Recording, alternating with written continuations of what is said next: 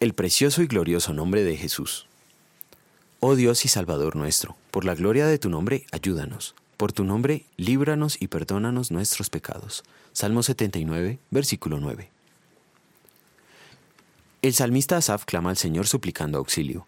Ayúdanos por tu nombre, líbranos y perdona nuestros pecados. Puede invocar con confianza a Dios por su ayuda, pues el Señor mismo enseñó a hacerlo.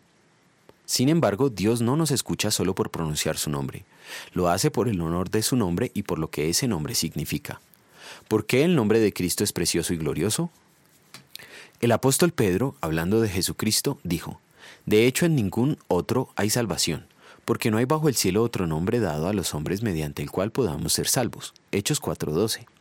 Jesús significa Jehová salva. Él es el único que puede salvar al pecador, en su nombre podemos presentar nuestras peticiones, confiados en que por sus méritos seremos escuchados. Cada vez que invocamos el nombre de Jesús confiando en sus méritos y no en los nuestros, nuestras oraciones son atendidas como si el propio Jesucristo las pidiera. Pero este nombre no es una palabra mágica que garantiza que nuestra petición se realizará. Somos escuchados solo cuando invocamos el nombre de Cristo con fe y de acuerdo con su voluntad. Las oraciones en incredulidad no son escuchadas. Entonces, ¿cómo puede un incrédulo salvarse si su oración de arrepentimiento no será oída? Al respecto, Pablo escribe, Así dice la Escritura, todo el que confíe en Él no será jamás defraudado, porque todo el que invoque el nombre del Señor será salvo. Ahora bien, ¿cómo invocarán a aquel en quien no han creído? ¿Y cómo creerán en aquel de quien no han oído? ¿Y cómo oirán si no hay quienes les predique? Así que la fe viene como resultado de oír el mensaje, y el mensaje que se oye es la palabra de Cristo. Romanos 10, versículos 11 a 17.